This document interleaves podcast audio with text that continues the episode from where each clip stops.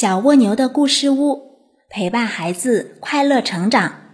关注微信公众号，文字版更精彩。小朋友们好，欢迎来到小蜗牛的故事屋，我是橙子姐姐。今天的故事是小青虫的梦。夏天的夜晚，草丛里音乐响起来了。它和月光一样，仿佛会流淌。叽铃铃，那是蟋蟀在开音乐会，它的琴弹得特别好，油亮亮的样子也特别神气。哦，伟大的音乐家！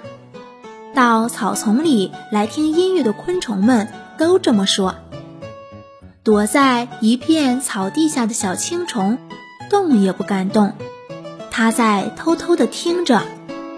小青虫虽然长得难看，但它喜欢音乐，喜欢的特别厉害。每当蟋蟀弹完一曲，小青虫都会发出一声轻轻的叹气声。唉，太美了！音乐总会把小青虫。带进一个遥远的梦境里。叽铃铃，音乐声又传来了。小青虫抬起头来，听得出神了，望着那远远的草丛，朦朦胧胧，那里显得更加迷人了。它轻轻地向前爬去，后脚小心地踩着前脚的脚印。他爬到一棵小树上，谁也没有发现他。月亮是那么圆，星星是那么亮，蟋蟀就在这棵树下弹琴。这里就像是那个梦境。小青虫心里说：“小青虫躲在一片树叶底下，悄悄地做了一个茧。他想，藏在茧里面听。”蟋蟀就看不见我了。一个淡灰色的茧，在风里轻轻摇晃着。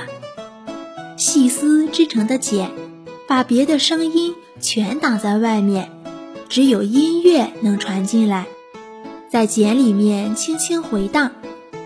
听着优美的音乐，小青虫睡着了。它做了一个梦，梦见自己。长出了一对可以跳舞的翅膀，音乐一直陪伴着这个好长好长的梦。当小青虫醒来时，它已经变成了一只美丽的蝴蝶，美丽的让它自己也感到吃惊。蝴蝶从茧里面飞出来，蟋蟀仰起头来看着它。蟋蟀大概还不知道，这美丽的蝴蝶就是当初那丑丑的小青虫变的。蝴蝶大概也不知道，如果没有音乐，它会是什么样子。琴声又响了，在月光里，在草丛里流淌。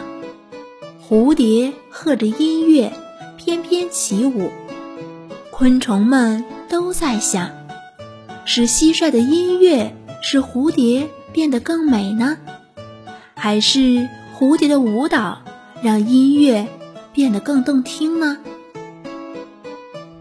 小朋友们，今天的故事讲完啦，我们明天见喽！